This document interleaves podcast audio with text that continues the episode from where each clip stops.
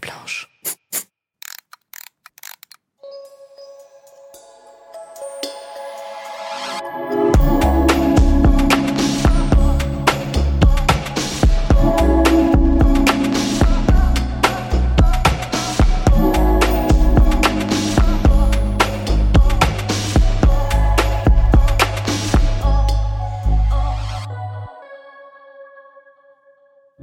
Maman, je ne t'ai pas tout dit. Jamais trop tard pour dire je t'aime ou je t'en veux, pour dire merci ou plus jamais ça. Première fois, première déception, moment de joie, grandes émotions, E-Like retrace avec ses invités, mère ou fille, les temps forts d'une vie de filiation. Toutes, nous évoluons comme nous le pouvons, avec nos forces et nos failles, nos certitudes et nos doutes. Nous n'avons pas choisi nos mères, elles non plus. Qu'avons-nous décidé de créer ensemble, dans la ressemblance ou l'opposition, dans la nécessaire construction de nos individualités Un podcast à la parole libre, animé par une mère, Nathalie, et sa fille, Anne-Lie, toutes les deux cofondatrices de Maison Minuit. Give me more, give me love, give me a like. Bonjour à toutes et à tous et bienvenue dans ce nouvel épisode du podcast Mère-Fille Alike. Bonjour Alexandra. Bonjour. Bonjour. Nous sommes très heureuses de te recevoir aujourd'hui avec ma fille Anne-Lie et de partager avec toi un moment fort autour de la thématique de la filiation. Alors, Alexandra, tu as été une des premières influenceuses de mode avec ton site Alex Closet. Ouais. C'est ce site qui t'a fait connaître, mais aujourd'hui, tu t'es engagée dans une nouvelle histoire, une marque de vêtements pour enfants, Oa Kids, avec laquelle tu milites justement pour un style de vêtements pour enfants non genré et unisexe. Tout à fait. Tu es aussi une jeune maman d'une petite fille de 6 ans qui a un si joli prénom, Tiwa. Et nous allons revenir ensemble euh, aujourd'hui sur l'histoire qui vous lie. Bonjour Alexandra, merci beaucoup d'être présente sur notre podcast. Peut-être pour introduire ce podcast, est-ce que je pourrais te poser une question euh, sur la première fois où tu t'es sentie maman? Oui. Euh, c'est compliqué parce que je ne sais pas précisément. Je pense assez tard finalement après avoir eu ma fille, peut-être euh, six ou sept mois, voire même peut-être c'est un an. Euh, parce que quand j'étais enceinte, pour le coup, euh, je me suis pas du tout sentie mère euh, à pratiquement aucun moment. C'était un peu euh, Abstrait abstrait, voilà. Mhm. On te dit t'es maman, t'es maman, mais bon pour moi, euh, Mm. j'avais pas le je, je, je sentais pas ça et puis quand elle est née bah je trouve que la première année est quand même très difficile euh, on dort pas beaucoup euh, Pourquoi tu rigoles, maman maman Vis ma vie. c'est c'est dur donc euh, je trouve que j'étais sur un un fonctionnement robotique en fait je dirais pendant la première année qui fait que je trouve pas que ça laisse place à beaucoup de d'émotions euh, même si elles existent et qu'on est content mais bon c'est une euh, beaucoup de hauts beaucoup de bas donc euh, je me suis pas vraiment posée en prenant pleine conscience de mes sentiments pour ma fille avant qu'elle ait un an je pense à son anniversaire d'assez un an je me rappelle que ça m'avait frappé en me disant ça y est je pense que je sais je commence une nouvelle relation avec un autre être humain que je connais Mm. et voilà C'est drôle parce qu'en général, tu sais, je pense que dans la société, on a cette conception assez fausse finalement que dès que t'es enceinte, tu te sens maman. Ah bah oui, après, je pense que le, truc, c'est que c'est des sujets qui sont encore un peu tabous parce que tout le monde a sa propre, tout le monde a sa propre euh, opinion et ressenti euh, du, truc. Donc je pense qu'il y a certaines femmes, moi j'ai des copines, plein de copines qui ont eu des bébés là, qui se sentent maman dès qu'elles sont enceintes et d'autres non. Et donc euh, c'est difficile d'entendre la négation autour de la grossesse et d'entendre la négation autour de la maternité parce qu'on s'attend à ce qu'on soit... comme ce qu'on nous montre finalement dans les films, partout, euh, épanouie, heureuse, etc. Et c'est pas toujours le cas. Donc euh, forcément, euh, les gens n'ont pas envie de le savoir. Et, et voilà.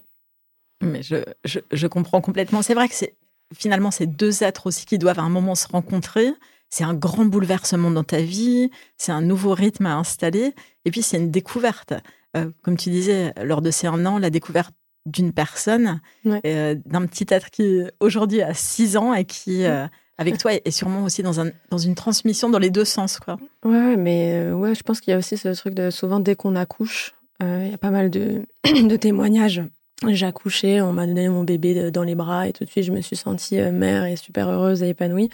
Bon, moi, j'ai pas. J'étais surtout soulagée que ce soit fini. mais en soi, euh, bien sûr, j'étais contente de l'avoir parce que bon, quand t'attends neuf mois, euh, tu te dis à quoi elle va ressembler. Il y a toutes ces questions euh, autour de, bah, de, de, ce secret de à quoi, comment va être ton bébé.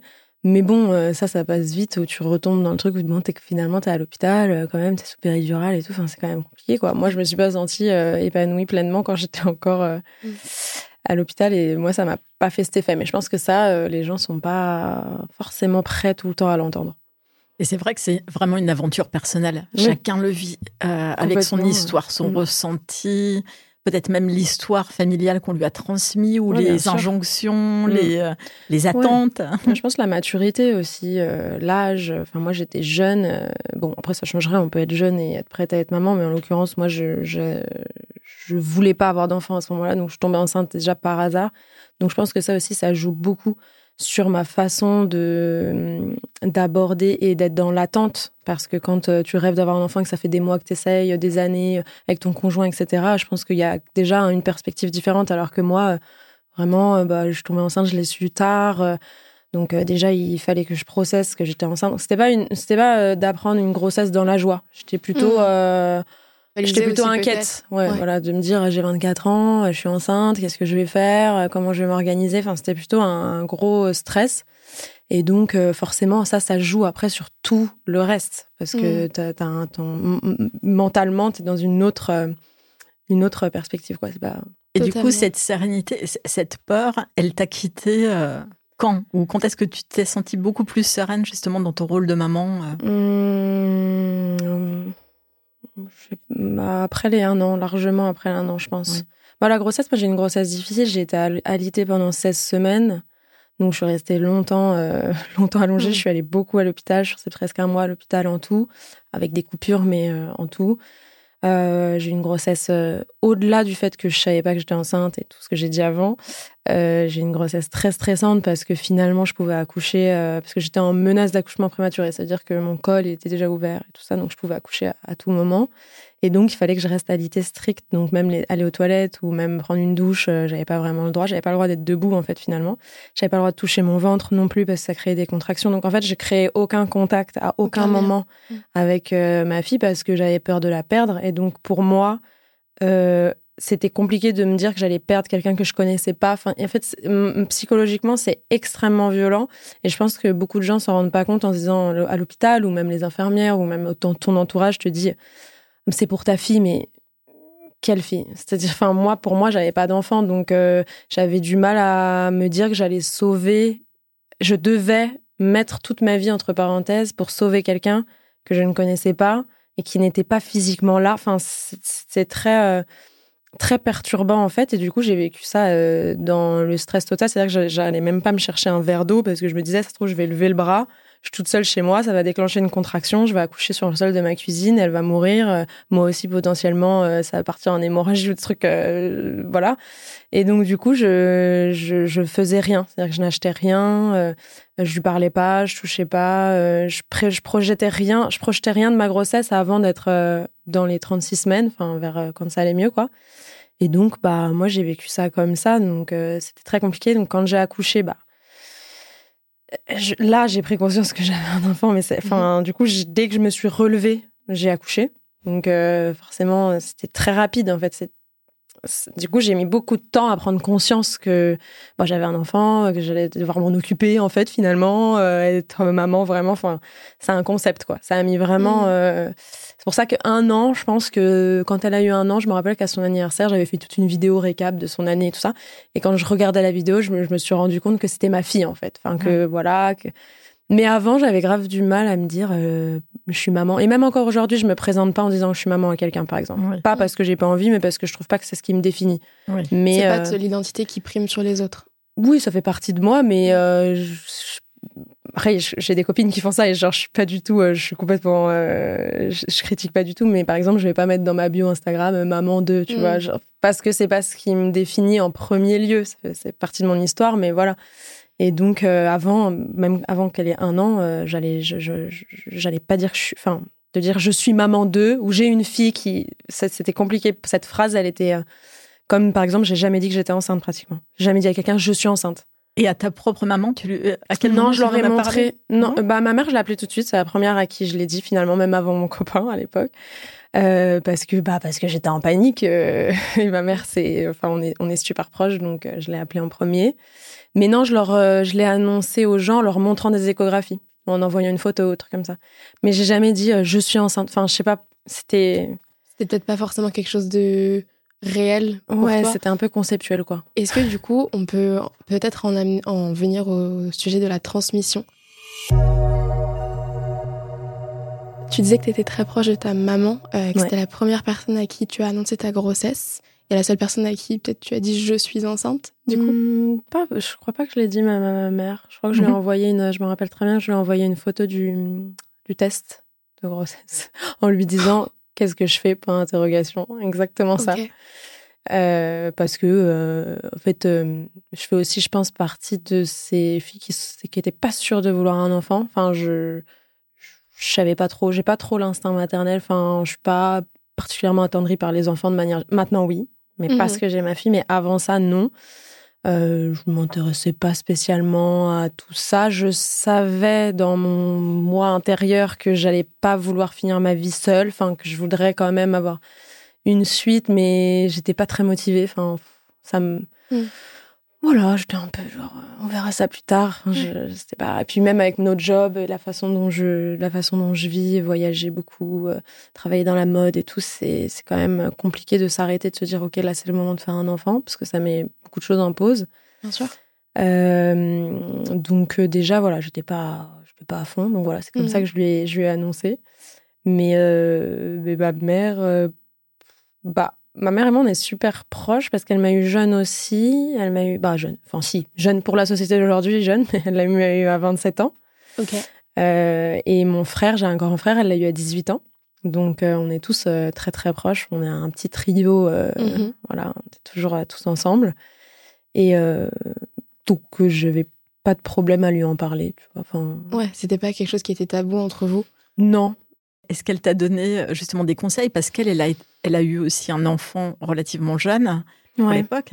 Est-ce qu'elle a, est qu'elle a pu t'accompagner avec des conseils ou, ou faire face à... Bah, ma mère, elle est déjà, elle, elle, elle, euh, elle oublie un peu. C'est-à-dire que elle se rappelait pas très bien, tu vois, de ce qu'elle ressentait. Parce que je disais, mais toi, quand t'étais plus jeune, elle me dit, franchement, je me rappelle pas. Donc, elle, elle, elle avait du mal à se rappeler de ses émotions à cette période. Mais surtout, la différence, c'est que ma mère, elle voulait. C'est-à-dire qu'à 18 ans, elle a arrêté le lycée pour faire un enfant. Enfin, c'est quand même un concept Ouais. que nous, on n'aurait jamais fait, tu vois. Bah, qui est beaucoup moins commun de nos jours et beaucoup Ouais. peut-être aussi moins accepté.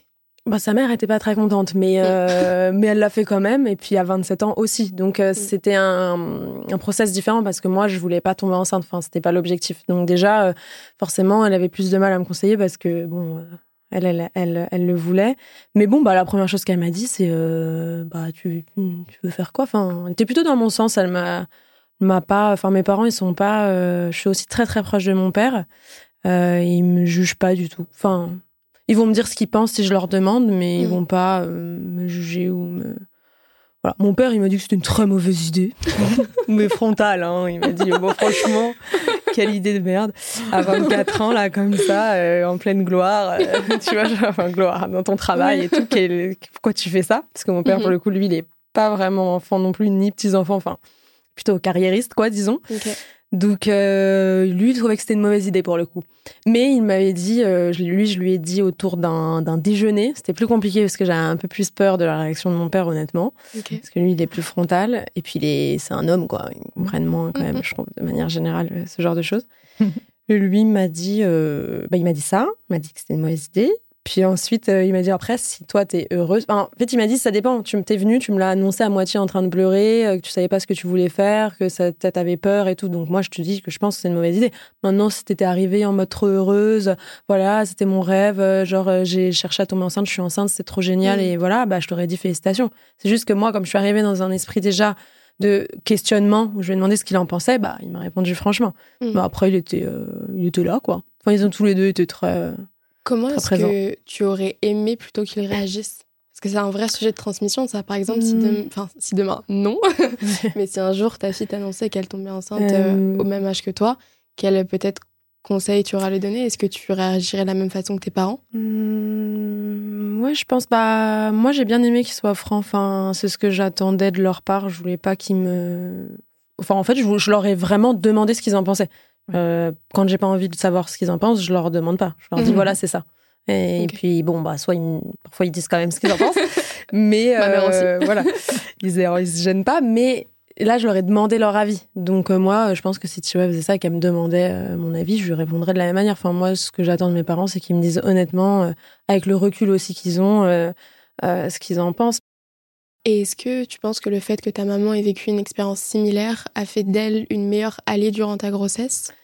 Euh, ouais. Après, ma mère, euh, franchement, je sais pas parce que je pense que même si elle avait pas vécu ça, on aurait été proches de la même manière. Euh, du coup, quand j'ai commencé à être alitée, je suis allée vivre chez ma mère. Je suis restée pratiquement quatre mois du coup euh, chez elle.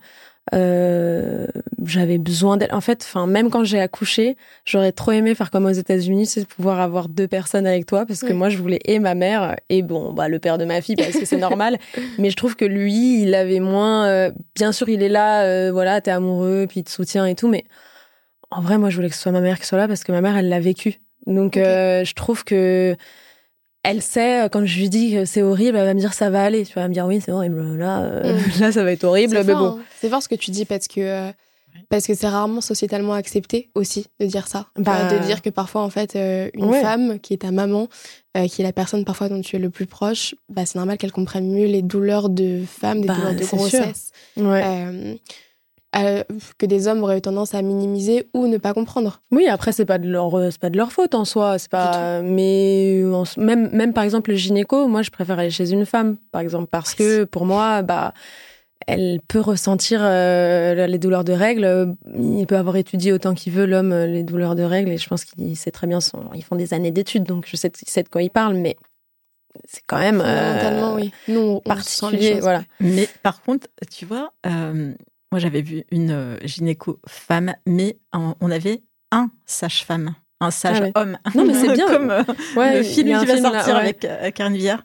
Et c'était fantastique. On a fait des cours d'aptonomie euh, pour euh, apprendre à communiquer avec Anne-Lie. C'était fantastique. Mais je trouve que c'est bien aussi. Ouais. C'est bien qu'il y en ait. Enfin, moi, Ouais. je trouve ça trop, euh, je trouve ça génial même qu'il y en ait qui s'intéressent et qui ont vraiment envie d'apprendre et faire les choses bien. Mais c'est vrai que de, comme ça, d'instinct, euh, moi, j'irais plus vers, vers une femme. Et ouais, j'aurais aimé que ma mère, elle soit là quand j'accouche parce qu'au moins, elle, elle sait euh, que c'est atroce. Moi, je préfère qu'on me dise la vérité, en fait. Je suis quelqu'un de très, euh, je suis dans la franchise. J'ai pas envie qu'on me dise que ça va aller quand en fait, ça va être horrible pendant une heure. Je préfère qu'on me dise que ça va être horrible pendant une heure ou deux heures Et ou comment tu te cinq heures. prépares Au psychologiquement moins, moi, je suis prête, voilà. Ça. Genre, je supporte pas qu'on me Mm. mente et voilà.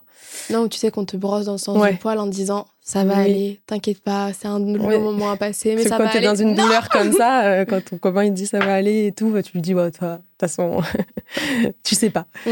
Mais oui, du coup, je suis allée chez ma mère pendant, pendant quatre mois et, euh, et puis, ouais, ma mère, elle a été. euh, bah, elle a été. Donc c'est en fait, ça a toujours été un peu ton allié, pas que pendant Oui, ta grossesse. Oui, tout le temps. Ma mère et moi, on est, on est super proches. Après, j'ai une relation différente avec mon père et ma mère, mais, euh, mais on est tous très, très proches. J'ai une question par rapport à ça.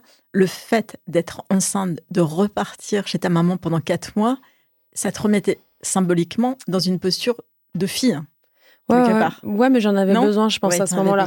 J'avais besoin de ma mère. C'était vraiment euh, de ma mère en tant qu'enfant, quoi. C'était vraiment très difficile. L'hôpital, c'était très difficile. Il y avait que elle que je tolérais et encore, j'étais quand même assez dure parce que j'ai été très dure euh, avec tout le monde parce que j'estimais que personne ne comprenait. Donc, Mm. euh, forcément, enfin, il y a eu des périodes de bon, j'étais très triste au début que j'étais à l'hôpital. Ensuite, j'étais très énervée contre tout le monde, les l'hôpital, les médecins. Enfin, j'avais beaucoup de colère. Après, bon, je suis passée par plein de phases. Et, euh, et ma mère, c'est la seule à qui j'arrivais à parler correctement. Et encore souvent, je l'envoyais quand même euh, Un petit peu balader. Un petit peu balader. Et elle était pas. Et elle disait rien. Enfin, elle, elle, elle encaissait. Et Euh, je pense que c'est aussi parce qu'elle comprenait, du coup. Ouais, euh, mais- te laissait des. Oui, oui, oui, elle comprenait, mais elle avait quand même pas vécu exactement la même chose. Donc moi, j'estimais qu'elle comprenait pas tout à fait non plus. Mm. Mais parce qu'elle, elle a le recul comme aujourd'hui quand moi je parle, elle a le recul d'avoir ces enfants-là. Donc elle avait le discours un peu de tout le monde, c'est-à-dire que je faisais ça pour ma fille, machin. Mais moi, j'avais du mal à comprendre ça. Donc j'étais quand même vachement dans le rejet. Mais oui, à ce moment-là, j'avais vraiment besoin de, de ma mère en tant que je te caresse les cheveux, je t'aide à te doucher, je t'aide. Enfin, ma mère en tant qu'enfant, quoi. Mm. Donc euh, oui, c'était mon. Et si une, euh, et si tu, il y avait des jeunes filles qui étaient exactement dans, dans ta situation aujourd'hui, tu aurais envie de leur donner quoi comme conseil? Bah, le truc, c'est que je trouve que la situation, elle est différente pour tout le monde, dans le sens où si t'as pas d'entourage, déjà, c'est très difficile aussi quand t'as un enfant. Donc, moi, j'ai une bon, en anglais, on dit support system, j'ai un bon, bon entourage qui est très, très présent, que ce soit ma mère, mon père, mon frère, mes meilleurs amis. J'ai beaucoup de monde autour de moi, donc forcément, euh, après, par la suite, je suis devenue mère célibataire, etc. Ça a été euh, plus facile parce que j'ai eu beaucoup d'aide. Mais c'est vrai qu'il y a beaucoup de gens, même qui me parlent sur les réseaux ou quoi, ou qui sont isolés. Et donc, mm. quand tu es seul, euh, forcément, c'est différent. Donc, moi, bien sûr, mon conseil, ce serait de se reposer sur le maximum de gens qui peuvent t'aider et qui t'aiment. Mais si tu es seul, c'est bah, c'est d'autant plus, d'autant plus difficile. Mais, euh, mais oui, euh, quelqu'un qui serait dans ma situation, euh, d'être alité et tout ça. Non, non, mais c'est très beau ce que tu as. Et, je trouve que ton idée d'entourage, de, de, de mm. créer un soutien, même en dehors de la famille, c'est oui, même les amis. voilà. C'est là qu'on se rend compte de l'importance et de la valeur de l'entourage. C'est là qu'on se rend compte de qui sont ses amis aussi. tu pourras d'ailleurs nous en parler un petit peu plus dans la catégorie qui s'appelle du coup l'entourage. Donc très bonne introduction maman, bravo. On l'a rappelé, il est rare qu'on soit deux, même si on est maman et fille. Euh, tout un, il y a tout un écosystème qui mm. émane de cette relation-là, qui permet à cette relation aussi peut-être de survivre parfois. Euh, tu nous as parlé de ta maman. Est-ce qu'on pourrait peut-être du coup parler euh, de ton papa?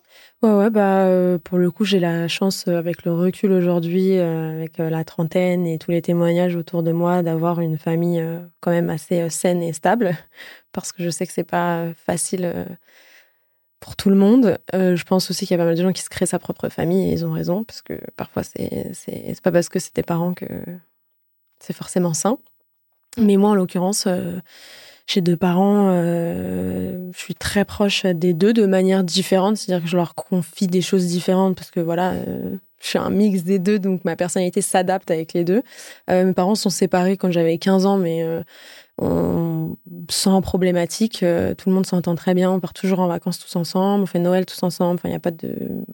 Génial. Ouais, ouais. Génial et c'est quelque chose que tu auras envie, toi, euh, de préserver aussi euh, dans ton histoire personnelle, dans ton... Bah, moi, je me suis séparée du père de ma fille aussi euh, quand elle avait trois ans. Évidemment, enfin, moi, la situation avec mes parents, elle est un peu utopique, puisque c'est vrai mm. que c'est assez rare. Et moi, j'avais cette vision-là de la séparation. Bon, j'ai été vite remise à niveau, parce que c'est pas ça fait comme ça que ça s'est passé. Là, ça, va, ça fait trois ans, donc ça va beaucoup mieux, mais bon, il y a eu des, des, des complications. Mais oui, moi, c'est mon idéal de, de coparenting. De, oui, de vie. Après, mes parents n'ont pas refait leur vie, donc enfin, il y a eu des moments, mais bon, là en ce moment ils sont ils sont seuls tous les deux, donc forcément ça aide aussi parce que potentiellement quand tu refais ta vie, bah peut-être il y en a un des deux qui, qui est moins présent parce qu'il a une autre famille. Enfin voilà. Mm. En l'occurrence, ça s'est pas passé comme ça, donc c'est aussi pour ça que c'est plus simple. Ils se sont séparés quand même tard. Ils avaient tous les deux, je sais pas, plus de 50 ans, je crois, 50 ans. Donc tu refais pas ta vie en faisant d'autres enfants, par exemple. C'est c'est pas pareil. Je te rejoins sur le fait qu'une séparation saine aide, je pense, au développement sain de l'enfant. Ah bah oui, oui. Je vois, moi, mes parents, pareil, se sont séparés quand j'avais 6 ans. Et euh, séparation, enfin, j'ai un souvenir d'une séparation vraiment à l'amiable euh, qui s'est concrétisée de manière très différente au cours des années. Et là, plus récemment, mon père s'est remarié avec une autre femme que j'adore et ma maman a été invitée au mariage. Oui, bah, bah, moi je trouve ça. J'ai aussi ce modèle-là de du coup de séparation euh, saine, de séparation mm. un peu utopique, mais en fait la première réaction de mes amis quand je leur ai dit ah ma mère est invitée au mariage, elle vient avec moi au Vietnam. tout le monde est Ils m'ont regardé avec des yeux, mais ils m'ont dit mais quoi? Mais euh, bah, comment ça se fait euh, Ah ouais, on n'a vraiment pas les mêmes parents séparés. et bah. c'est là que j'ai vraiment tilté sur le fait qu'une séparation est rarement quelque part saine, mm. ce qui est en fait triste parce que s'il y a un enfant, s'il y a eu de l'amour oui, bah. Euh, ouais, après, on a tous une vision, euh, c'est sûr, euh, différente de ça. Mais moi aussi, quand j'y compare en vacances ensemble et tout, tout le monde est un peu étonné. Bon, après, mes proches, ils connaissent bien mes parents, donc ça va. Mais, mais oui, oui, moi, je suis. C'est vrai que les hommes peuvent refaire leur vie plus tard, mais souvent, les femmes, moins. Enfin, vont pas refaire des enfants à 50 ans, c'est plutôt, c'est plutôt rare. En l'occurrence, mon père, ça lui est pas arrivé, mais j'ai pas mal de copines qui mm. s'est arrivé que leur père refasse leur vie plus tard. Mais, euh, mais ouais, je pense que ça, oui, ça change la donne. En l'occurrence, nous, c'est pas arrivé, donc forcément, on est tous très proches. Euh, au-delà de mon père, j'ai mon frère aussi. euh, qui, qui est mon demi-frère en fait, qui est le fils de ma mère, mais on n'a pas le même père. Mais bon, on a grandi ensemble depuis qu'il a trois ans. Donc, donc c'est ton C'est mon frère. Mhm. Et euh, on est très, très, très, très, très proches. Donc, on est. quand je dis qu'on a un trio avec ma mère, c'est parce que on n'a pas le même père. Donc, il est très proche de mon père, mais il y a quand même Mhm. un, un noyau qui est, qui est Bien nous sûr. trois. Et puis euh, ma belle-sœur aussi, et puis euh, mes meilleurs amis. Enfin, j'ai vraiment un, T'es très entourée. un écosystème. Oui, après, euh, moi, j'ai pas beaucoup d'amis. Enfin, mes meilleurs amis, euh, je considère en avoir genre trois euh, max. Euh, j'ai beaucoup de potes, mais euh, ça a De rien à- connaissances. Oui, Ouais, de connaissances, voilà. Mais ça n'a rien à voir. Et est-ce que, justement, au moment où tu as eu ta fille, euh, est-ce que ça a changé quelque chose dans ton écosystème? Est-ce que Euh, est-ce qu'il y a des gens qui, qui sont sortis? Ou que tu as sortis Hmm. de ton entourage Oui, mais pas tant. Enfin, tout de suite en tombant enceinte, euh, un peu après la grossesse, quelques personnes, mais c'était pas des personnes super proches non plus. Enfin, ça m'a pas euh, spécialement blessée ou marquée. Et euh, récemment, un peu plus, de plus proches. Mais c'est. Comment dire? Je crois que. Enfin. La relation que je développe, enfin, ou l'amour que je développe pour ma fille est tellement euh, beaucoup plus important que tout le reste que c'est pas blessant. C'est-à-dire que Mm. j'ai l'impression qu'il y a d'autres personnes qui l'ont interprété plus mal, enfin la personne en face en l'occurrence, Mm. euh, en se disant que peut-être je faisais pas l'effort d'eux ou ça ou ça. Sauf que moi, ça m'a pas atteint de cette manière parce que ben c'est pas important pour moi. C'est-à-dire que tout ce qui m'importe, c'est ma relation avec ma fille et comment elle, elle se sent et, et tout ce que je ferais pour elle. Et en fait, les, les gens qui peuvent partir dans ces situations, c'est surtout dans les relations amicales, parce que tu as moins de temps à accorder à ta vie sociale quand t'es maman. Enfin, tu peux pas euh, sortir tout le temps, être présent, partir en voyage, aller voir des copines qui habitent pas en France, euh, par exemple, faire des week-ends et tout, c'est compliqué. Euh, et bon, à un moment donné, tu te justifies une fois, deux fois, trois fois. Quand les gens comprennent pas, euh, bah ils sortent automatiquement et moi ça me fait pas spécialement de peine. Je me dis juste euh, bon bah voilà. Aujourd'hui, En fait, on sent bien que ta fille, c'est une priorité Oui, dans ta vie et qu'elle a trouvé sa place. Vous avez trouvé votre place dans votre relation aussi. Oui, je peux pas me justifier auprès de gens qui qui n'ont pas cette connaissance parce que souvent les mes copines qui ont des enfants, j'ai pas cette problématique parce qu'elles elles sont dans la même situation que moi. J'en ai peu, j'en ai plus récemment parce que j'ai 30 ans maintenant. Donc il y en a certaines là qui sont tombées enceintes ou qui ont des enfants entre 0 et 2. Mm. Mais quand j'avais 25 ans, j'étais la seule vraiment pendant 5 6 ans, j'ai été la seule à avoir des enfants dans mon entourage, avoir un enfant. Et, euh, et du coup, là, c'était plus compliqué. Et j'ai arrêté depuis un an ou deux de me justifier auprès de gens qui n'ont pas d'enfants. C'est-à-dire que pour moi, Ok. euh, je peux pas euh, débattre de ce sujet avec toi si tu n'as pas d'enfant. C'est-à-dire, que Bah. j'estime, enfin, si c'est dans la négation, hein. si c'est positif, hein, bien sûr, on peut discuter, on se pose des questions, mais si tu me reproches de ah mais euh, quand, pourquoi tu décroches pas le téléphone, machin, je peux pas expliquer. Enfin, je peux t'expliquer une fois, deux fois, soit tu es bienveillant et tu comprends, soit à un moment donné, bon, euh, Totalement. je trouve Ouais. que les gens, parce que ça m'est arrivé avec des gens qui n'ont pas d'en- d'enfants dans leur écosystème du tout, c'est-à-dire euh, pas de neveux, pas de nièces, pas aucune notion de ça euh, du tout, et du coup ils, ils te disent ah je comprends, je comprends, mais dans le fond derrière ils peuvent dire oh ça va, elle a qu'à le faire garder ou truc comme ça. Tu vois, c'est pas Je je pense qu'en fait, c'est aussi une différence de perspective. Tu sais, c'est Oui. euh, c'est comme, enfin, c'est un peu ce qu'on disait au début. Les hommes ne pourront jamais avoir la perspective d'une femme. Oui, Et là, bah, on revient à ce, ouais. ce même, euh, peut-être, cette, Mm. cette même notion de perspective. Les personnes qui n'ont pas d'enfants dans leur écosystème du tout ne comprennent pas forcément la charge Bah, mentale, comprennent. la responsabilité Ouais. qu'il y a, qui est associée en fait. Je pense qu'ils comprennent et ils entendent, mais ils peuvent pas fondamentalement, profondément, vraiment le comprendre. Enfin, il y, a une, y a une différence entre, je trouve, entendre ce que tu dis et le comprendre vraiment. Et donc, je pense qu'il y en a plein qui, qui t'entendent et qui sont OK, même dans mon travail. hein. Ça m'arrive souvent de. Enfin, pas souvent, ça m'arrive tous les jours de dire que je viens pas à des événements ou des trucs le soir, machin. Parce que je peux pas, en fait. Enfin, j'ai un enfant. Et donc, souvent, on te, on t'entend. C'est-à-dire qu'il n'y a pas de souci et tout ça. Mais je pense que dans le fond, il peut y avoir ce petit truc de genre, oh bah, peut le faire garder, ça va, pour un truc, machin. Mais sauf que pour un la bonne truc. excuse. Euh, mais surtout pour un Mm. truc. Quand c'est un truc, deux trucs, trois trucs. Au final, si je dis oui une fois, bah moi je dis oui tout le temps. Donc euh, Mm. c'est tout le temps que je, je suis absente. Puis ma fille, elle a besoin de moi. Donc et puis il y a vouloir et pouvoir. Mm. Moi, je, je peux la faire garder. Je peux. J'ai plein de. On a dit il y a deux secondes, j'ai plein. J'ai un gros entourage en plus. Donc j'ai même pas besoin de prendre un babysitter ou quoi. Mais j'ai pas envie. Mm. Enfin. j'ai envie de passer du temps avec mon enfant, en fait. Je... Ce qui est normal. Oui, mais il y a plein de gens qui, qui, qui t'entendent, mais qui ne comprennent pas vraiment foncièrement ça. Et ça, je l'ai compris il y a récemment, il y a un an ou deux, que finalement, quand même, même si on te dit oui, oui, oui, oui, quand même un petit truc, surtout si tu n'as pas d'enfant. Et donc, euh, pas tout le monde, hein, mais euh, on va dire 70% quand même des gens. Et donc, bah, maintenant, j'ai arrêté de me... Mmh. J'ai arrêté de, d'essayer de justifier, en fait. Je pense que tu as raison. Cette situation. Ouais. Et donc, bah, par ça, il y a des gens qui sortent automatiquement de l'entourage parce que t'arrêtes de justifier, t'arrêtes de t'excuser. Ah, désolé, je pourrais pas venir. Ah, désolé, je sais que c'était important pour toi, mais euh, je suis occupée, machin. Et en fait, toujours devoir s'excuser, se justifier et tout, alors qu'en fait, ben moi, je suis en train de d'élever un être humain. Tu vois, enfin, qu'est-ce que tu veux que je te dise? Si tu veux pas mm. comprendre ça, euh, on n'a plus rien à dire. Donc, euh, bah voilà, au fur et à mesure, je.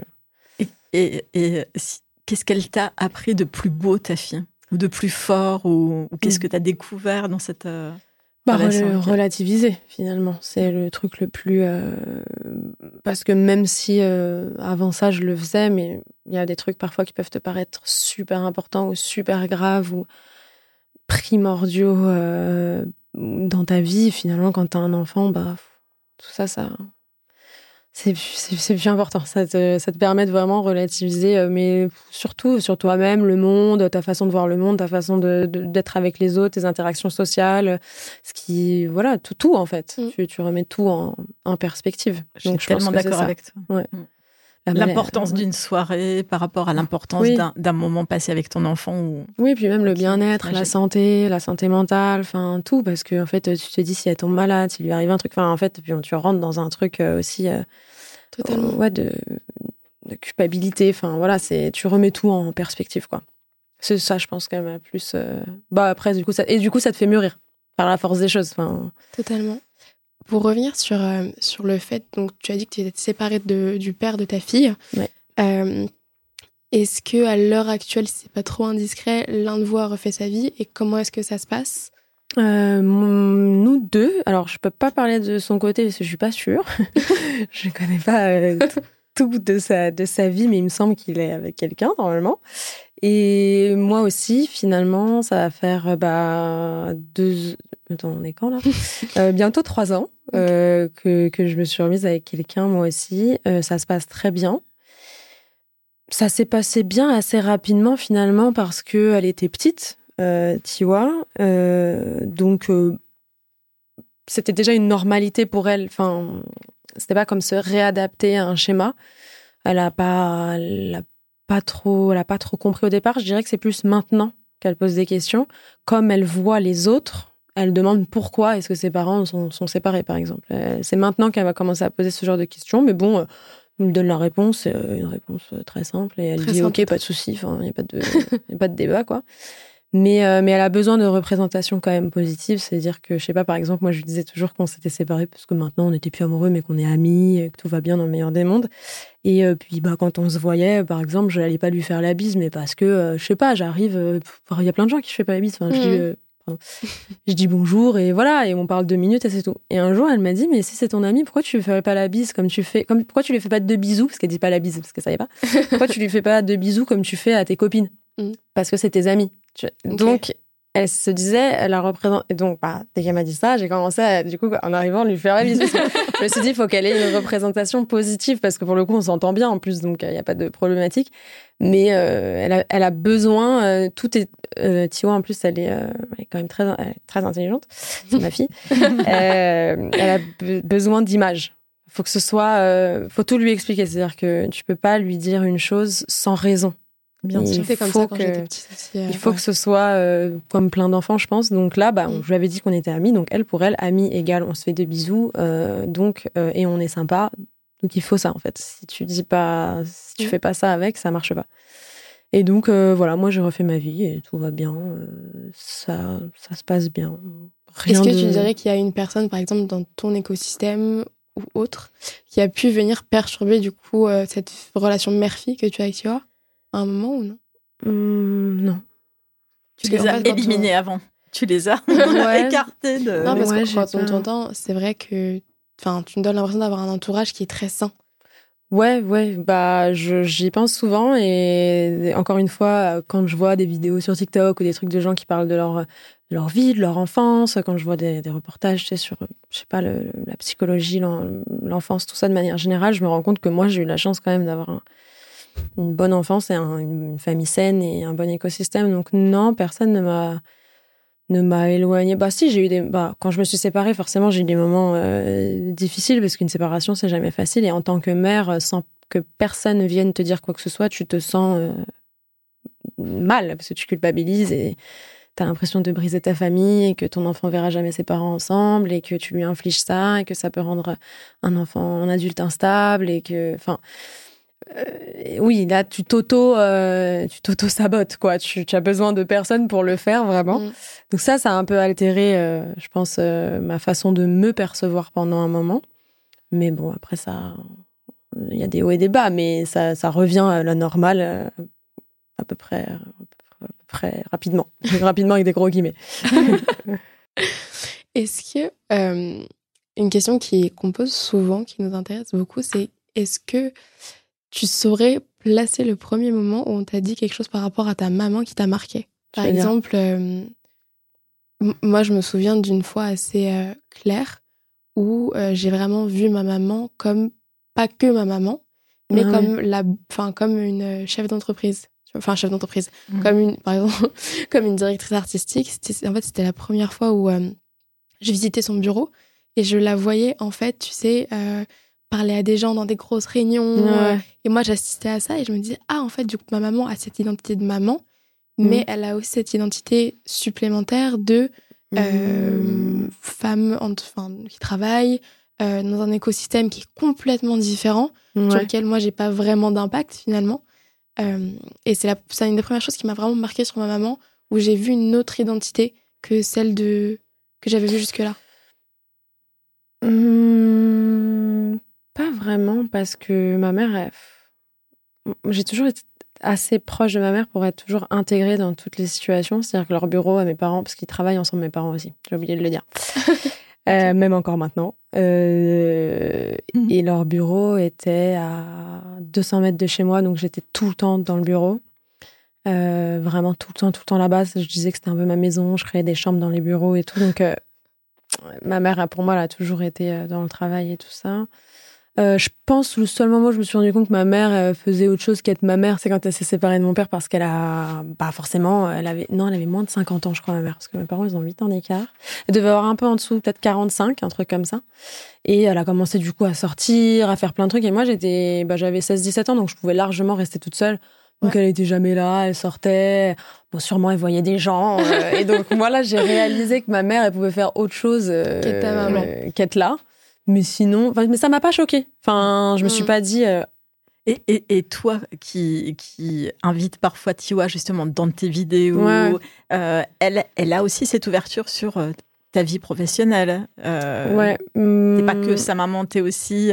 Bah moi, j'essaye vachement de lui inculquer ce truc-là parce que moi, c'est ce que je ressens en tant que personne. J'en parlais d'ailleurs avec une copine qui est maman, jeune maman depuis pas longtemps, et on parlait de ça. Et je, je leur explique que ça aussi, ça peut être mal perçu souvent, ce que je vais dire. Donc, je vais le dire, c'est pas grave. Mais moi, je, je ressens pas. Euh, enfin, je, je pense pas que d'être maman, c'est mon rôle principal. Enfin, je pense pas que ce soit ce qui, ce qui est mon essence euh, même. Euh, ma fille, c'est. Bah, je donnerais tout pour, pour ma fille, mais. Euh, c'est pas ce qui me définit. C'est-à-dire que c'est d'ailleurs pour ça enfin, que je me sens pas peut-être d'avoir d'autres enfants. Je pense que c'est vraiment elle et moi. Mais, euh, mais j'ai vraiment besoin de faire d'autres choses. Par exemple, je me suis rendu compte très vite quand elle était petite que je pouvais pas la garder 24 heures sur 24 parce que j'étais tout le temps sur les nerfs du coup, euh, tout le temps fatiguée, tout le temps. Et du coup, j'étais pas une bonne version de ce que j'avais envie d'être pour elle. J'étais tout le temps sur un fil tendu de, de stress et de nerfs quand ils sont petits parce que t'es épuisé. Et donc, euh, bah, j'étais, je pouvais à tout moment m'agacer pour rien. Et je me suis dit, en fait, dès que je sors, même deux, trois heures, je fais autre chose pour moi, même travailler, pour moi, c'est quelque chose qui est pour moi, quoi, toute seule. Quand je reviens, je suis bien plus euh, détendue et positive et du coup, je suis une meilleure version de, de ce que j'ai envie d'être en tant que mère. Mais tu sais quoi? Ouais, je me permets de dire que je suis extrêmement d'accord avec toi. Euh, en fait, si ça me rappelle euh, une phrase que mon papa m'a dit, que, que, je lui ai longtemps reproché, euh, qui est la personne la plus importante dans ma vie, c'est moi. Quand il m'a dit ça, j'étais beaucoup plus jeune que maintenant et je me suis dit, waouh, mais qu'est-ce qu'il vient de me dire? Comment ça, je suis pas la prunelle de ses yeux? Euh, Ça m'a longtemps choquée et je suis, en fait, je lui en ai reparlé, il me semble, il y a à peu près deux ans, en me disant, putain, cette phrase-là, elle m'avait vraiment quand même euh, marquée. Et il m'a dit, mais en fait, je ne l'ai pas dit, en fait, je ne l'ai pas dit pour te dénigrer en tant que mon enfant. Bien sûr, je donnerai tout pour toi et t'es ma fille. je suis extrêmement fière de toi, de ce que de ce que t'accomplis. En revanche, la personne dans ma vie qui doit être la plus importante pour s'occuper de toi, ça doit rester moi. Je dois prendre soin de ma santé mentale. Je dois bah prendre soin en fait mm. de d'avoir de l'argent, de pouvoir subvenir à tes besoins. Euh, et il l'a dit dans ce sens-là.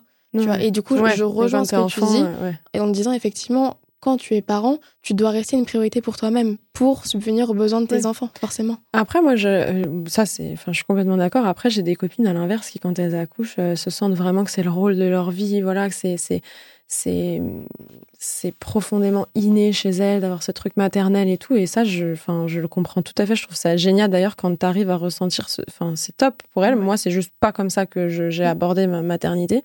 Je pense qu'il y a vraiment euh, plusieurs façons de ressentir le truc, mais voilà.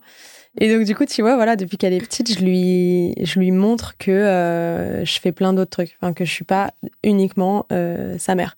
Et donc, je lui ai déjà dit, je lui moi, je lui ai pas dit ça comme ça, que euh, c'était moi le plus important, mais je lui dis souvent, par exemple, si le soir, elle se relève 6, 7, 8, je suis épuisée, je lui dis, tu vois, mais qu'est-ce que tu crois que je fais, moi? Mmh. Quand elle me dit, bah, je sais pas, et quand maintenant, elle sait, mais quand elle était petite, elle me disait, bah, tu restes dans le salon. Je disais, mais tu vois, pardon, mais tu sais que je suis un être humain.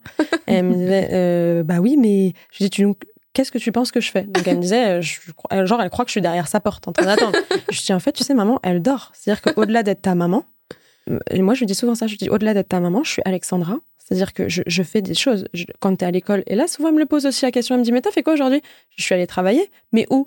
Et donc, elle a besoin de représentation. Donc, je lui dis, je vais dans mon bureau, je fais ci, je fais ça, je, je, dors la nuit comme toi, parce que comme toi, il faut que je me repose. Et en fait, si tu veux, si je me repose pas, demain, bah, moi, je suis fatiguée. Du coup, qu'est-ce qui va se passer? Je suis fatiguée, je vais être plus en colère et ça va être difficile. Et toi, mm. euh, tu vois, euh, je lui explique tout pour qu'elle comprenne. Et en fait, je veux vraiment que, que oui, elle soit intégrée dans tous ces aspects, qu'elle se dise pas euh, que je suis juste, juste sa maman tu vois mmh. que donc euh, depuis qu'elle est petite je lui montre tout je l'emmène avec moi le bureau machin et là récemment elle commence à comprendre les réseaux sociaux parce qu'elle est en CP donc euh, les CM2 tout ça il, il regarde ce truc là euh, mon neveu il est en sixième donc lui il a un téléphone il va sur TikTok etc et donc ils connaissent TikTok maintenant, avec YouTube Kids et tout ça, ils connaissent vachement quand même les réseaux. C'est vraiment, ça fait vraiment partie. Je trouve que les gens souvent ils disent oh les jeunes ils sont petits pour l'internet et tout mais en fait c'est leur c'est leur génération. Mm. c'est-à-dire que comme nous on n'a pas grandi avec c'est trop bizarre pour nous de se dire à 6 ans euh, j'étais pas sur TikTok. Mm. évidemment. Et eux non plus d'ailleurs ma fille elle a pas de téléphone. Oh, encore, heureux. Mais euh, eux ça fait vraiment partie de leur euh, de, leur, monde en fait. C'est normal pour eux de les mm. écrans. Donc moi par exemple je lui interdis pas du tout les écrans mais du coup elle les demande pas Mm, dire que, en fait, comme pour elle, bah, on a plusieurs ordis, euh, mon mec il en a deux, moi j'ai un iPad, on a, moi j'ai deux téléphones. Bah, on va pas lui, on va pas lui dire ça n'existe pas. Mm. en plus, c'est mon métier, donc je peux pas non plus euh, lui fermer complètement les trucs en lui disant et c'est interdit, c'est interdit. Donc à l'inverse, on lui apprend à s'en servir. Moi, je lui apprends à se servir des trucs, je, je lui montre, euh, je lui explique qu'il y a des horaires. Euh, on lui, d'ailleurs, elle, elle va du coup jamais sur les téléphones et tout. Elle les demande pas, elle les prend pas parce qu'ils sont tellement accessibles. Que pour elle, euh, voilà, le téléphone il est là, mais elle le demande pas du tout. Seul moment où elle regarde la télé, c'est euh, Netflix, elle regarde le week-end, elle se lève, elle va voir, mais le matin elle met pas, enfin, parce que c'est pas une interdiction. Mais c'est génial de penser comme ça parce que j'ai beaucoup de discours avec des parents qui enfin, sont très en fait euh, réticents à l'idée d'apprendre à leurs enfants les écrans, alors que je, je te rejoins sur le fait que quand quelque chose te paraît plus accessible, tu as tendance à moins en fait le vouloir et de le vouloir surtout de manière mm. obsessionnelle ou compulsive. Exactement. Mm. Après, je trouve quand même que au-delà des écrans, les réseaux sociaux c'est quand même très destructeur. Donc moi, comme je suis dessus, je le vois et je trouve que cette génération, celle qui a 20 ans aujourd'hui et celle qui entre 15 et 20, elle est beaucoup plus anxieuse que la nôtre parce que les réseaux sociaux, la surinformation, euh, le monde, euh, c'est très difficile. Donc moi, je veux quand même pas qu'elle aille sur les réseaux avant un long moment, sous surveillance. par exemple. Mm. Enfin, moi, j'ai dit à ma- j'en parlais avec ma mère il y a deux, trois jours. Je suis débarquée dans le salon. Je lui dis, euh, j'ai décidé qu'elle irait pas sur les réseaux avant 16 ans. Ma mère, elle me dit, pardon, parce qu'elle s'attendait pas du tout à ce que moi je dise un truc Mm. comme ça. Je lui dis, attention, elle va y aller parce que je veux pas qu'elle soit en marge de son. La société, Ouais, de- du ses- monde en mouvement. Voilà, même là en CM2, ils connaissent. Même là, à 6 ans, elle sait ce que c'est TikTok. Donc, je veux pas non plus qu'elle euh, qu'elle soit complètement à part euh, au collège, au lycée, tout ça. Mais euh, je disais à ma mère, je veux qu'elle y aille, par exemple, certains horaires le week-end et tout. Je veux bien qu'elle aille sur TikTok et tout ça, mais assise sur le canapé avec moi. C'est-à-dire qu'elle est dans un bout du canapé, moi, je suis dans un autre bout, mais j'entends ce qu'elle fait, j'entends ce qu'elle Mm. regarde, j'entends ce qu'elle écoute. Juste, dans ce- je vais essayer de trouver des solutions pour qu'elle ait accès, mais complètement. Euh, euh, je vais pas stalker ce qu'elle fait, mais qu'on soit. euh, qu'on s'entende assez bien. Enfin, j'espère, quand elle sera adolescente, qu'on s'entendra assez bien pour qu'elle me fasse assez confiance sur ces trucs-là. Je sais pas si ça va se mettre en place, Mm. mais j'ai pas envie qu'elle ait un libre accès total non plus avant un certain âge parce que je trouve que c'est quand même extrêmement violent. Donc moi, je parle de sa- savoir se servir des écrans en tant que tel, mais après les réseaux sociaux, c'est encore un Autre euh, un autre sujet. Mais du coup, elle est vachement intégrée. Et là, au, au- au- à, la, à la primaire, là, en CM2, il y a quelques, je pense, quelques filles qui me suivent, enfin, qui ont vu des vidéos. Et du coup, qui lui ont dit, en lui disant, euh, ah, on t'a vu sur TikTok avec ta mère, tout ça. Et là, seulement récemment, elle prend conscience. Et du coup, elle me trouve hyper cool. Donc moi, je suis extrêmement ravie. Mais au départ, je- du coup, quand j'ai vu qu'elle commençait à prendre conscience, maintenant, je lui demande son avis. Je lui dis, je vais faire une vidéo, euh, je vais la mettre sur Internet. Est-ce que, est-ce que tu veux bien et tout? Donc elle est contente, mais elle vérifie. Elle se regarde. Et Mhm. donc là, récemment, j'ai mis une vidéo où elle a un peu de chocolat sur le côté de la bouche et je lui avais pas demandé. Et donc elle l'a vu hier et elle me dit, mais je suis trop moche, j'ai du chocolat. Je lui dis, tu veux que je l'enlève? Elle me dit, non, mais c'est pas grave, maman, mais quand même. et moi, je trouvais ça trop mignon puisqu'on Mhm. soit, voilà. Mais là, elle commence quand même à avoir un avis euh, très euh, tranché sur ça. Mhm.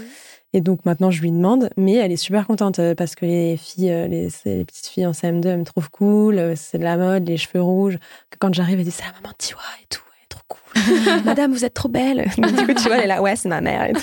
donc du coup, là, c'est trop mignon. marrant. Et, euh, trop et là, elle est et- contente. Donc je pense qu'elle est vachement intégrée dans le fait que je fais complètement autre chose que d'être euh, avec elle. elle a besoin, et puis elle aime bien connaître mon emploi du temps, tu vois. C'est génial. Qu'est-ce que t'as fait aujourd'hui euh, En plus, du coup, là, elle est un peu l'âge de toutes les premières fois, entre guillemets, avec toi, tu vois. Première fois où elle se découvre sur les réseaux. Euh, première fois où elle découvre ton identité euh, en tant que femme qui travaille aussi, comme on en parlait tout à l'heure. C'est d'ailleurs le titre de notre prochaine rubrique. Première fois, premier conflit, première larme, première confidence. Il y a beaucoup de premières fois dans une relation mère-fille. Est-ce que, peut-être pour commencer, tu pourrais nous parler du premier secret que tu as partagé avec ta fille, s'il y en a un? Ou alors le premier secret que tu as partagé avec ta maman? Alors, j'ai pas de secret avec ma mère parce que j'ai jamais menti. Que J'ai jamais menti à mes parents. Mais parce que mes parents, ils m'ont tout de suite euh, fait comprendre que valait mieux que je dise la vérité, puisque sinon ça allait partir en vrai. Et moi, j'avais très peur de mon père. Donc, euh, enfin, il me mettait beaucoup la pression. Et vraiment, j'avais peur de mon père, on se le dise. Euh, toujours d'ailleurs. Mais ça va mieux. Mais euh, du coup, je mentais pas. Et en fait, j'ai vite compris que à partir du moment où je leur montrais qu'ils pouvaient me faire confiance, ils me laissaient tout faire. J'ai eu le droit de sortir très tôt, euh, j'ai eu le droit d'aller en boîte, des trucs comme ça vers 17 ans, parce qu'ils m'amenaient, parce qu'ils venaient me chercher. Mais euh, dès que je, je savais que si je mentais, par exemple que je disais je rentre à minuit, en fait je rentrais à 2 heures, j'allais plus jamais sortir. Donc, bah du coup je faisais exprès, je faisais ma faillotte, je rentrais à 59, je disais à mon père t'as vu, je suis grave à l'heure et tout. Et du coup lui il était grave content, il me disait ouais c'est bon et voilà. Donc j'ai jamais eu besoin de mentir à mes parents. Euh, donc je vois pas C'est ma des mère. techniques qui marchent parce que je faisais la même et Ouais. ça marchait. Bah, c'est Voilà. vrai, de responsabiliser l'enfant Mm. et puis de, de lui faire confiance. C'est un contrat que tu passes. Ouais. euh, voilà, tu fais confiance à ton enfant, mais euh, Moi, tu je- sais très bien que il faut pas rompre le contrat. Ouais, c'est ça. Non, non, mais mes parents, euh, je crois, Non, c'est mon père, si, j'ai dû lui cacher des notes et des trucs comme ça, si, quand même, parce que lui, il était un peu plus à cheval sur, sur l'école et tout ça, mais franchement, un secret, peut-être ça va me venir après, mais je crois pas. Et à ma fille, euh, récemment, on lui a expliqué la grossesse, que j'étais restée allongée, parce que, euh, pourquoi elle me demandait, oui, parce que, je, je sais pas pourquoi, mais alors, si, je sais pourquoi. Tiwa, elle est très. euh, en fait, à 4 ans, elle a été diagnostiquée au potentiel, hypersensible, tous ces trucs-là. Et donc, euh, du coup, elle est hypersensible, donc euh, elle se pose plein de questions. euh, tout est très dans l'émotion, il faut tout. Puis l'hypersensibilité, ça se traduit par plein d'autres trucs. hein. Ça Mm. peut être aussi très physique. Par exemple, elle supporte pas le soleil. peut pas être au soleil, il faut être à l'ombre, les bruits, la chasse d'eau, enfin bref, les odeurs et tout. Mais elle se pose plein de questions de manière elle est très émotive. La mort, c'est quelque chose qui est très compliqué pour elle depuis qu'elle a trois ans. C'est vraiment super important pour elle. Et donc, récemment, elle se demande pourquoi je veux pas d'autres enfants, qu'est-ce qui s'est passé, est-ce que je la voulais, elle pose des vraies questions comme ça. Donc, euh, par exemple, elle dit Mais Yoshi, parce que c'est mon chien, euh, quand il avait 5 ans, j'étais déjà dans ton ventre? Alors, je lui dis non. Elle dit Mais tu voulais au moins me créer Ou? Elle pose des vraies questions comme ça, euh, très fondamentales. C'est super important.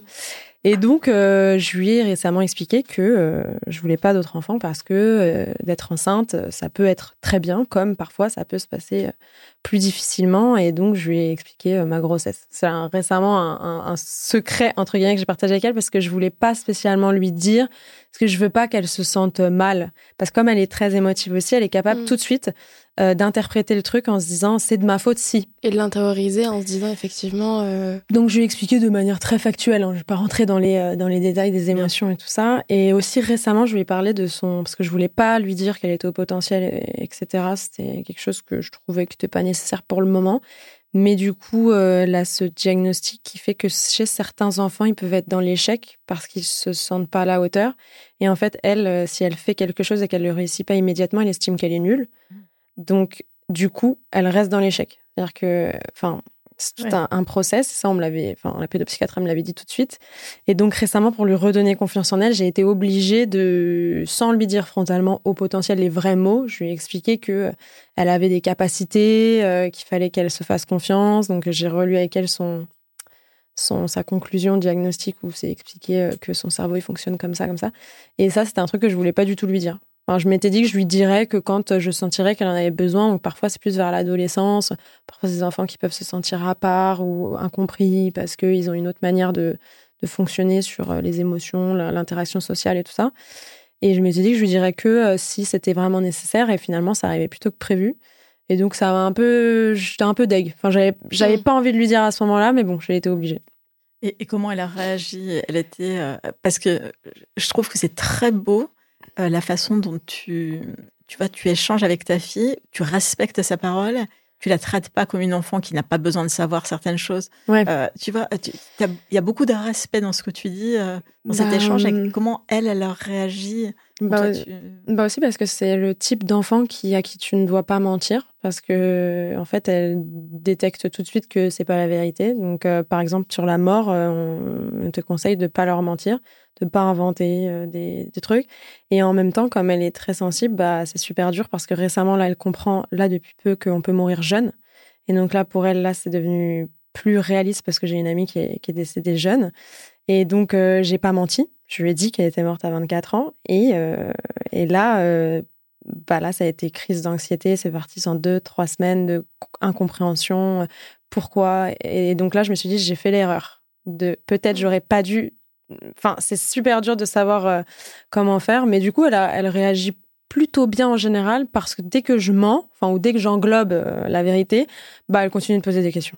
Donc en fait finalement pourquoi pourquoi pourquoi oui ou dans non mais parfois c'est très euh, aléatoire. Enfin tu lui réponds elle te dit ok et puis d'un seul coup tu es dans la rue en train d'aller chercher du pain. Elle dit mais quand tu m'as dit ça t'es là oh là oula on est sous la pluie les 18 heures alors on va pas parler de décès. Franchement j'ai la flemme mais voilà, elle, sent, je sais pas, on dirait qu'elle sent que t'as pas tout dit. Donc en fait, euh, tu es obligé plus ou moins de lui dire la vérité. Mais moi, j'essaie toujours de pas, enfin, de pas rentrer dans les émotions en revanche, parce que à chaque fois, sinon, elle va interpréter, se sentir coupable, se sentir. Et du coup, si je lui avais dit par exemple, oh bah t'as des meilleures capacités que les autres, parce que bon, ça aurait pu être ça hein, frontalement, euh, elle va se dire, euh, si elle réussit pas, du coup, c'est encore pire. Elle s'est dit, mais attends, euh, je croyais que j'étais meilleure. Donc, c'est pas comme ça que je lui amène les choses. Je lui dis juste que son cerveau fonctionne différemment euh, et que euh, il s'avère que, en fait, elle, son potentiel, c'est qu'elle a une très bonne mémoire. En fait, du coup. Donc, du coup, forcément, quand elle voit une chose ou que tu lui dis une fois que ON, ça fait on, bah, ça y est, elle l'a retenu. Pas besoin d'aller d'aller plus loin. C'est plutôt comme ça que j'essaie de lui amener. Bon, du coup, ça lui, ça lui crée pas de, Enfin, j'essaye, mais parfois tu fais des erreurs. moi, j'apprends avec elle que parfois je lui dis des trucs et trois jours après, je me dis, j'aurais pas dû dire ça comme ça, parce que là, elle, elle l'interprète d'une autre manière. mais euh, mais elle le prend plutôt bien en général. Elle est contente, elle veut tout savoir. Elle, hein. Donc euh, je lui dis des trucs, elle dit c'est super, merci. C'est génial. Et ça a jamais donné lieu parfois à des conflits par hasard? Avec elle? Ouais. Euh, ou- si. Ouais. si, si, mais c'est surtout quand euh, je le savais pas. Enfin, quand euh, j'avais pas de diagnostic, ça faisait beaucoup de conflits parce que, par exemple, quand ton enfant euh, de euh, 4 ans euh, à 8h01 euh, ne veut plus dépasser la porte de l'ascenseur parce que sa chaussette est mal mise, c'est un peu genre euh, sur les nerfs. Je lui dis, mais en fait, euh, ça y est, la chaussette est mal mise, c'est pas grave, tu vas, tu vas t'en remettre. Sauf que finalement, elle, pour elle, c'est physiquement impossible. C'est-à-dire que vraiment, euh, il y a un truc qui bloque dans son cerveau, les matières, euh, la façon dont sont mises les choses, les lumières, les bruits, les odeurs. Tout est très violent, c'est une agression en fait. Donc, quand j'ai compris ça, du coup, ça m'a ça m'a enlevé beaucoup de conflits parce que même si ça me saoule de m'arrêter à 8h01 dans le- la cage d'escalier pour lui remettre sa chaussette, Mm. je souffle, je prends sur moi, je lui remets sa chaussette. Alors qu'avant, j'aurais pu lui dire, euh, par exemple, le soleil, pareil. Ah non, je veux pas être au soleil. Alors, euh, faut changer de trottoir. Faut changer de trottoir. Alors qu'on a Mm. deux mètres à faire. Mm. Parce qu'après, il y a de l'ombre. Mais non, elle, elle n'avance plus. Ah, bah, quand elle était petite, je lui disais, mais ça va pas ou quoi hein? Euh, On avance en fait. Le soleil, euh, c'est super le soleil, la vitamine D, tout ça. Et bah, elle, non. Et donc maintenant, je traverse plutôt que de, de m'énerver. Donc euh, ça crée moins de conflits maintenant. Mais c'est aussi bien de normaliser, tu vois, que parfois tu, vas avoir- tu peux avoir des conflits avec ton enfant. Parce que on a l'impression que quand on aborde la maternité, le fait d'être maman, faut absolument être parfaite, toute lisse. Ah bah non, Euh, c'est impossible. C'est ouais, c'est jamais la réalité. Mais du coup, je trouve que ça fait culpabiliser pas mal de femmes euh, par rapport à leur manière d'être d'être maman. Tu vois, on voit beaucoup plus Mm. de tabous qui sont levés maintenant sur les réseaux sociaux, notamment par les créatrices de contenu, je trouve. Bah, Sur Moi, je trouve Ouais. quand même qu'il y a ce nouveau truc d'éducation positive qui est très, très difficile à gérer, je trouve, en tant que maman. Parce que, Grosse parce que bien sûr qu'on essaie de faire tous comme on peut avec l'éducation positive, mais en fait, euh, parfois, tu peux pas toujours te mettre au niveau de ton enfant dans le supermarché et lui dire euh, qu'est-ce que tu veux alors qu'il est en train de taper tous Mm. les paquets de pâtes. euh, tu vois, au bout d'un moment, tu es obligé de lui dire bon, ça suffit, en fait. Tu- c'est- Et c'est très Mm. difficile. Je trouve que ça, il y a une grosse pression sur ce truc d'éducation positive, de parler, parler, parler. Parfois, tu, tu- on parle pas, en fait. Stop. Tu, tu peux pas tout, tout le temps non plus. Moi, je parle beaucoup à Tiwa, je lui, parce qu'elle est plus grande. Je lui explique beaucoup de trucs, mais il y a des moments où je lui dis ça suffit. Par exemple, euh, parfois, quand elle- bah, ça arrive qu'elle pose plein de fois la même question, alors qu'on lui a donné plein de fois la même réponse, qui est la bonne. Et elle continue, elle continue à te redire, à te redire. Tu lui dis, bon, maintenant, ça suffit. Mm. On t'a donné la réponse, qu'est-ce que tu Enfin, Mm. et puis récemment, elle te dit, ah oui, euh, la planète, euh, elle existait comment? Donc tu lui expliques vite fait ce que tu te rappelles, et elle te dit, euh, non, je pense pas. Je lui dis, bah pourquoi tu poses la question alors? Elle te dit, bah non, mais je pense pas. Je dis, bah si tu sais mieux. Alors, bah, me demande pas. Exposé. euh, Non, mais me demande pas. Donc parfois, moi, je lui dis quand même stop. Tu vois, il n'y a pas tout le temps ce truc de tout le temps parler, parler, parler. Et moi, je trouve que quand même la pression aussi hein, en tant que mère, c'est vrai qu'il y a plein de tabous qui se lèvent, mais je trouve que ce truc d'éducation positive est quand même super dur parce Ça, que du vrai. coup, dès que tu fais le moindre truc ou dès que tu dis euh, voilà, ça suffit. Euh, t'as l'impression d'être une mère horrible dès que tu Mhm. t'énerves ou dès que bah tes nerfs ils lâchent parce que c'est normal au bout d'un moment t'es épuisé euh, bah tu te sens trop mal quoi tu culpabilises tu dis oui euh, moi j'arrive pas je suis une mauvaise mère c'est atroce j'ai crié sur mon enfant en fait euh, déculpabilisons. Gros. ouais ouais Soufflons. Au sens propre ou figuré du terme, euh, tu as une relation du coup très très proche avec ta maman. Est-ce que tu Oui. considères que tu as pris ton envol Hum, oui et non, parce que euh, j'ai du- durant euh, mon existence, j'ai vu pas mal de psy. Enfin, j'en ai vu deux, euh, un peu avant la grossesse, après la grossesse, parce que la grossesse c'était, euh, je pense, un traumatisme énorme quand même qui a duré très longtemps. Et, euh, et j'ai eu cette discussion pas mal. Et en fait, les deux fois, on m'a dit que j'avais pas, que c'était super d'avoir une relation super proche de mes parents, mais que du coup, j'a- j'avais pas coupé le lien. Et parfois, c'est super culpabilisant parce que, par exemple, mon père, il a eu des problèmes de santé et moi, je me sens, je me sens en charge, en fait. Enfin, c'est-à-dire que bah, mon père, il est tout seul. euh, Enfin, je me sens responsable, en fait, du bien-être de mes parents de manière générale. Et donc, moi, je trouve ça normal parce que, bah, mes parents m'ont tout donné. Mais d'un autre côté, euh, bah, c'est super lourd à porter. C'est-à-dire que, bah, je, je, en charge mentale, en fait, c'est, c'est euh, au-delà de ma fille, j'ai aussi mes parents, ma mère et tout ça. Donc, je me sens, je me sens souvent euh, redevable. Et donc, on m'a dit plusieurs fois que j'avais peut-être pas coupé le lien qu'il aurait fallu couper, mais en même temps, j'en ai pas envie. C'est-à-dire que les deux fois où les psys m'ont dit ça, je leur ai dit j'entends. Et je sais que peut-être je devrais être un peu plus, euh, un peu plus distante, mais j'ai pas envie en fait. Enfin, je sais pas, ma mère, euh, c'est ma vie quoi, c'est ma meilleure amie. Enfin, je vais pas la laisser. euh. Enfin, c'est trop bizarre pour moi de me dire euh, que je vais laisser mes parents comme ça. Je vais les appeler une fois toutes les deux trois semaines. Enfin, je peux comprendre cette relation. J'ai plein de potes qui ont ces relations avec leurs parents qui habitent parfois en province ou qui sont souvent toujours ensemble, donc ils sont tous les deux, tu vois, en province et les enfants appellent une fois toutes les deux semaines. Moi, je sais pas, enfin, mère, bah déjà là, je vis avec elle depuis un an, donc euh, voilà, je la vois tous les jours. Mais euh, parce que je construis une maison, donc en attendant, je suis chez ma mère. Mais donc euh, voilà, et chez mon, chez moi, ça, je l'ai jamais dit sur les réseaux sociaux encore, mais dans ma nouvelle maison, il y a un étage qui est dédié à mon père. Donc mon père va vivre avec moi, avec nous. Génial. parce qu'il est tout seul et parce que enfin je sais pas j'ai envie qu'il soit là. En fait je préfère qu'il soit là plutôt que s'il vieillit qu'il a d'autres problèmes de santé qu'il soit euh, dans un établissement. Et je préfère qu'il soit là avec des gens qui viennent l'aider plutôt que tout seul ailleurs.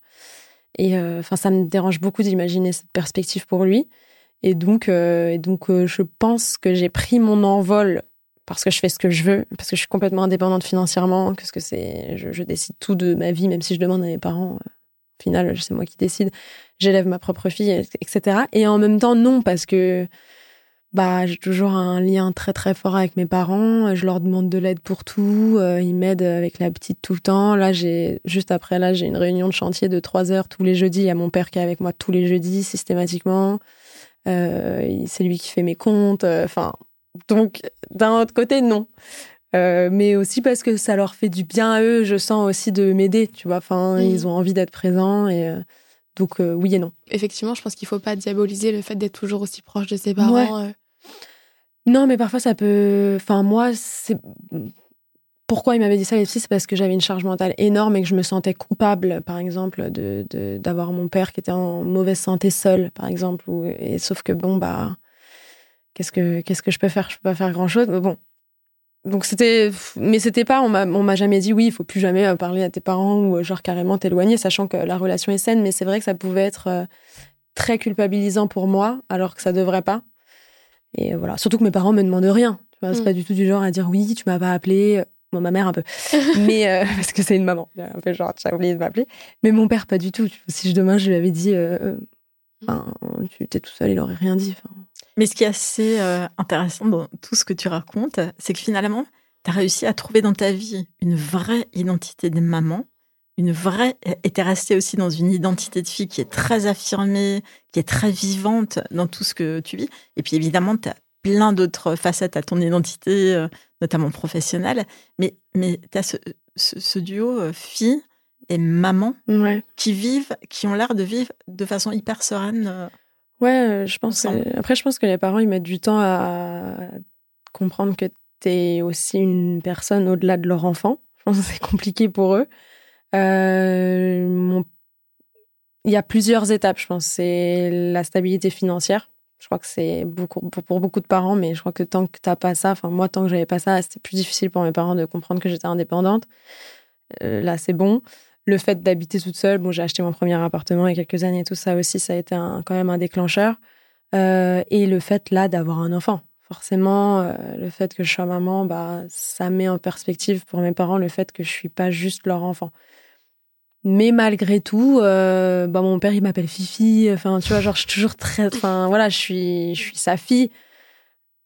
Ouais, j'ai vraiment, euh, enfin, je pense que j'ai réussi à trouver un équilibre, mais bon, ça nécessite euh, quand même pas mal de rumination. Moi, j'ai dû parler plein de fois à mes parents en leur disant bon, ça suffit. Enfin, j'ai pas 12 ans, il faut, voilà. Ça y est, j'ai 30 ans. plein de fois, je, ah, je vous disais tout à l'heure, j'avais beaucoup peur de mon père quand j'étais jeune. Aujourd'hui, je vais rentrer en conflit avec lui s'il faut. Je vais lui dire non. Donc parfois, il y a des petites euh, remises à niveau où mon père va me dire un truc, je vais dire, mais en fait, euh, t'as pas compris. C'est-à-dire Mm. que je t'ai pas demandé ton avis. je t'adore et tout, mais je te l'ai dit, c'est tout. Je te le dis. Maintenant, toi, t'es pas content, c'est pareil, parce que j'ai 30 ans. Et t'as pas, t'as pas, hum, t'es pas inquiète que la cohabitation avec ton papa entrave un petit peu votre relation, la détériore, ou t'es plutôt optimiste sur le fait Mm. que. Non, un peu. Enfin, ça peut être, mais euh, par exemple, j'aurais pas fait ça avec ma mère. Et elle le sait très bien, parce qu'on on en parle. Parce que ma mère, elle est plus susceptible. comme moi. Et donc, je sais que si un jour je lui avais dit au bout de 3-4 mois, finalement, ça marche pas, ou bah, même pour mon couple, ou je sais pas, c'est un peu. voilà, je pense qu'elle aurait mal pris. Alors, ça aurait été plus problématique. Alors que mon père, mon père, c'est quelqu'un de super. il a il n'a pas d'émotion, c'est horrible. Non, mais il prend rien mal. Enfin, il, s'en fout un peu de tout. Mon père, très genre, euh, tout va bien mm. dans le meilleur des mondes. Donc, si demain je lui dis finalement ça marche pas et tout, il va me dire pas de souci, euh, bah, je me cherche un appart. Il s'en fout en fait. Enfin, là, il est très content de venir, mais s'il doit partir, il sera très content de partir. Enfin, et ça se trouve, c'est même lui qui va dire euh, finalement ça me gave d'entendre Tiwa chouiner toutes les 15 minutes parce qu'elle veut pas aller dans sa douche, parce que moi j'ai besoin de mon temps tout seul. Mm. Donc, non, je pense que ça va pas altérer ma relation spécialement. Et si je vois que c'est le cas, j'hésiterai pas à lui dire qu'il faut qu'il déménage parce que j'ai pas envie que, que notre relation euh, bah, soit, soit mauvaise. Ouais. c'est beau parce qu'en fait, euh, ton, mm. ton envol, on sent clairement que tu l'as pris émotionnellement, mais ça veut pas dire que, en termes de proximité géographique. Euh, ah oui, Ouais, c'est impossible pour moi d'être loin de ma famille. Ouais, c'est ça. c'est très difficile. J'ai été loin d'eux, mais mm. c'est. Non. Avant de te laisser faire ta lettre à ta maman, mhm. s'il y a une leçon, un apprentissage, une manière de voir le monde aussi, que tu tiens de ta maman et que tu veux transmettre à ta fille, c'est laquelle hmm. hmm, Je sais pas. Euh, bah, je pense. Alors, voir le monde, je sais pas, mais je pense que justement, toute cette proximité familiale et toute cette confiance qu'il y a entre nous et euh, tout, ouais, cette proximité qu'on a entre mon frère, ma mère, euh, mon père et moi, ce serait vraiment difficile pour moi si ma fille, elle, elle ne faisait pas partie de, ce groupe. Je sais qu'il va y avoir un moment donné où ça va être peut-être plus tendu, parce que moi, vers 16-17 ans, j'ai été très dure avec ma mère. Donc, euh, on a eu euh, ces moments où c'était moins simple. Mais je sais que sur le long terme, j'aurais beaucoup de mal à vivre le fait que ma fille me fasse pas confiance comme moi, j'ai fait confiance à ma mère ou à mon père, ou comme nous, on a été proches. Et si elle est en rejet total de cette euh, façon de faire, euh, de, du fait qu'on est tous très proches, justement, si demain elle dit moi je pars vivre en Australie euh, pendant cinq ans, je, pense que j'aurais du mal, je la laisserai faire parce que j'aurais pas le choix, mais je pense que j'aurais beaucoup de mal à comprendre qu'elle fasse ça parce que comme nous on est proches. Donc ça, ce serait dur et j'aimerais bien qu'elle soit comme nous. C'est-à-dire, même si elle part vivre à l'étranger, j'aimerais bien qu'elle soit super proche de nous et qu'on soit tous, parce que nous, on se dit tout, on se confie tout, on est toujours tous ensemble, on, voilà, on se parle toute la journée, on n'a pas de tabou, on n'a pas honte, on n'est pas dans le jugement et j'aimerais vraiment bien qu'elle ait ce truc que ma mère a fait avec nous, en fait, finalement, avec mon frère et moi. Voilà. C'est tout ce qu'on te souhaite. Je pense que tu as mis les bonnes fondations pour que ça se déroule. Ça me ferait trop peur si elle voulait pas faire ça. je serais trop triste si elle, rejetait notre truc. Non, je, je, suis très optimiste pour notre relation. Merci beaucoup en tout cas d'être euh, d'être venu. C'était bah, un plaisir de t'écouter, un plaisir de t'entendre partager ton expérience. Euh, Merci beaucoup Alexandra. Merci, j'ai raconté ma vie. Mais... C'est très bien, c'est ce qu'on adore. Euh, on va maintenant du coup te laisser la place pour euh, faire la lettre à ta maman.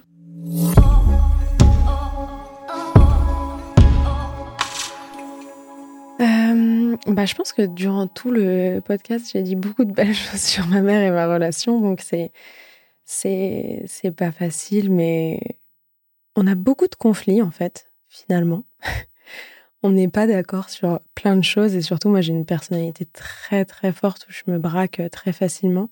Donc ma mère, je pense que parfois elle a du mal à elle a l'impression qu'elle a du mal à trouver sa place dans ma vie, même si on est très proches et que je lui cache des choses, que je lui dis pas tout, comme par exemple je pourrais me confier à mon père, etc. Alors que finalement, euh, bah c'est de loin ma personne préférée avec ma fille. Euh, je je ferais tout pour ma mère et c'est